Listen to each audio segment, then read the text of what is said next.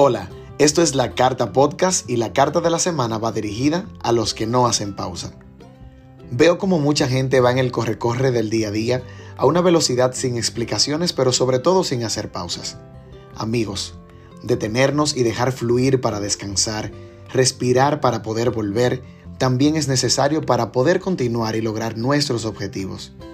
Esta carta viene cargada de ese poder que nos hace falta más y más, el poder de hacer pausa, la cotidianidad y sentarnos a evaluar lo que hacemos, disfrutar de un buen momento alejado de todo o sabes qué, también la simpleza de no hacer nada, porque también es válido hacerlo.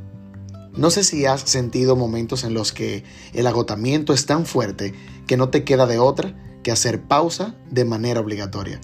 Y es que el cuerpo, la mente y el corazón también necesitan sus momentos de calma y libertad, cosa que pocas veces le damos. Nos pasamos los días entre ruidos y ruidos sin detenernos. Hacer pausa implica hacerlo de manera consciente, reconocer y entender que como seres humanos y que dentro de todo lo que vivimos necesitamos también de la calma. Personalmente soy de los que vive súper activo, siempre ocupado y sin tiempo para hacer muchas cosas. Sin embargo, cuando decido pausar, lo hago para sentir paz. El silencio, una buena música, un buen ambiente de calma, escaparme, conocer nuevos lugares y los sonidos de la naturaleza son algunas de las cosas que aprecio para poder tomarme el respiro que necesito. Muchas veces nos enfocamos en tener una agenda llena 24/7 sin pensar en que, hello, no está mal tampoco hacer nada.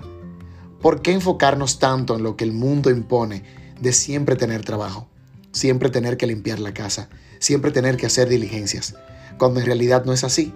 Pues mantener un balance es lo que hacemos también la clave del bienestar propio. Pero hacer pausas es un asunto subjetivo pues cada quien las hace de acuerdo a como le parezca. Por ejemplo, hay muchos que necesitan una fiesta, otros un masaje, algunos una playa o un viaje, pero todos también necesitamos tener un tiempo para no hacer nada. Un tiempo de calidad para nosotros mismos, sin necesidad de pensar en lo que fue, lo que es o lo que será. La mente es un caos, la mente es un movimiento, pero ese pedazo esencial del cuerpo tan importante es uno de los que más debemos cuidar. La misma Santa Teresa llamaba a la mente como la loca de la casa, pues asimismo, como ella lo afirma, lo es. Pero indudablemente una loca que para poder avanzar necesita pausar y descansar.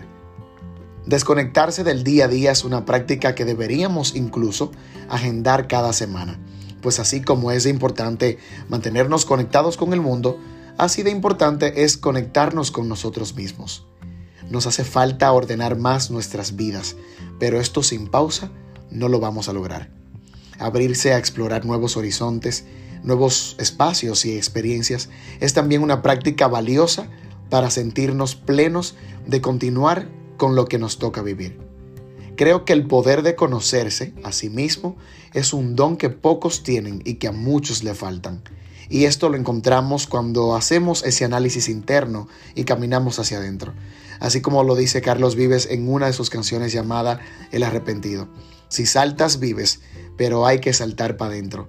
Y no hay parada de metro que nos lleve a ese lugar, donde los miedos se confunden con la vida y no queda otra salida que volvernos a encontrar con el presente. A partir de hoy, proponte hablar más contigo mismo, conocerte más y usar el poder de la palabra para poder ordenar la mente. Deja de torturarte con exigirte más de lo que debes también permítete dejar pasar lo que no puedes controlar. Enfócate en lo que tus fuerzas deberían para poder cumplir el cometido que deseas, pero date la oportunidad de detenerte y comenzar a hacer las pausas necesarias que necesita tu vida. La mente es un motor poderoso. Inicia a repetirte lo que quieres atraer, lo que necesitas y cúbrete con el imán de vibrar solo en positivo. Pues sin lugar a dudas, atraemos lo que pensamos y somos de eso que nos rodeamos. Tenemos que ser más conscientes de lo que realmente tenemos, apreciar más el presente y dejar de enfocarnos en eso que aún no tenemos. Nos pasamos la vida haciéndonos la víctima de disfrutar el ahora. Caminamos ciegamente bajo un mundo que nos direcciona a eso que debemos hacer y es ahí donde cometemos el error de complacer a los demás para dejar nuestra felicidad a un lado. Es momento de despertar y en la pausa que hagamos, poner bajo tu propia balanza lo que realmente tu vida necesita, simple y llanamente, para que seas feliz. Sin miedo a dedicarte tiempo a ti mismo y a salir del caos que te arropa, hoy te digo, vive al máximo cada experiencia y cada emoción, buscando tu motivación sin refugiarte en lo irreal. Tu mayor motor siempre será el querer más, porque es inherente al ser humano hacerlo. Por eso, vive ahora y vibra siempre en alto. Gracias por escuchar la Carta Podcast. Que tengas muy buen día. Pendiente, porque también puedes escucharnos en Google Podcast, Apple Podcast, Breaker y Public Speaker. Síguenos en Instagram como la Carta Podcast.